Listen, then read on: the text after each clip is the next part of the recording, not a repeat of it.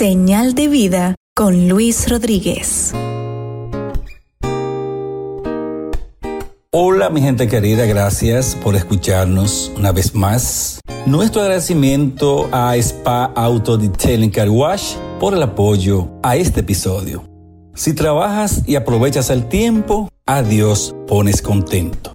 Al Señor de los cielos siempre le ha simpatizado la gente emprendedora y diligente, aquellos que caminan con pasos firmes y la frente erguida, los que luchan y se sacrifican de manera decidida por una meta significativa y honrosa para su vida, esos que construyen su suerte luchando y trabajando fuerte. Habrá de saber que la diligencia es más que la buena ventura, porque viene el poder desde las alturas como nos enseña Proverbios 10.4. Mucho trabajo riqueza y poco trabajo pobreza. La mano negligente empobrece, pero la mano de los diligentes enriquece. Para un buen entendedor, pocas palabras bastan.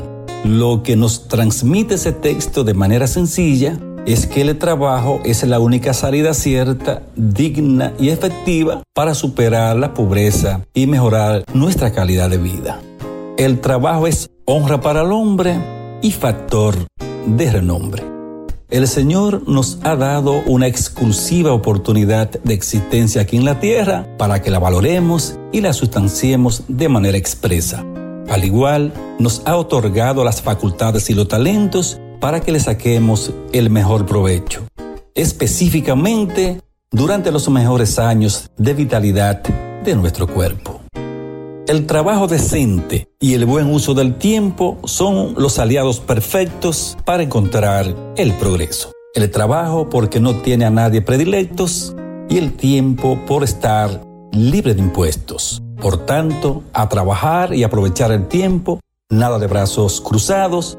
Dios no quiere quejas ni lamentos, tampoco pereza ni cuerpo cuajados. Cada ser humano tiene el triunfo o el fracaso en sus manos, conscientes que con disciplina y esfuerzo a la cima llegamos. En cambio, sin amor ni actitud, en el suelo nos quedamos. Querer es poder, morir o vencer.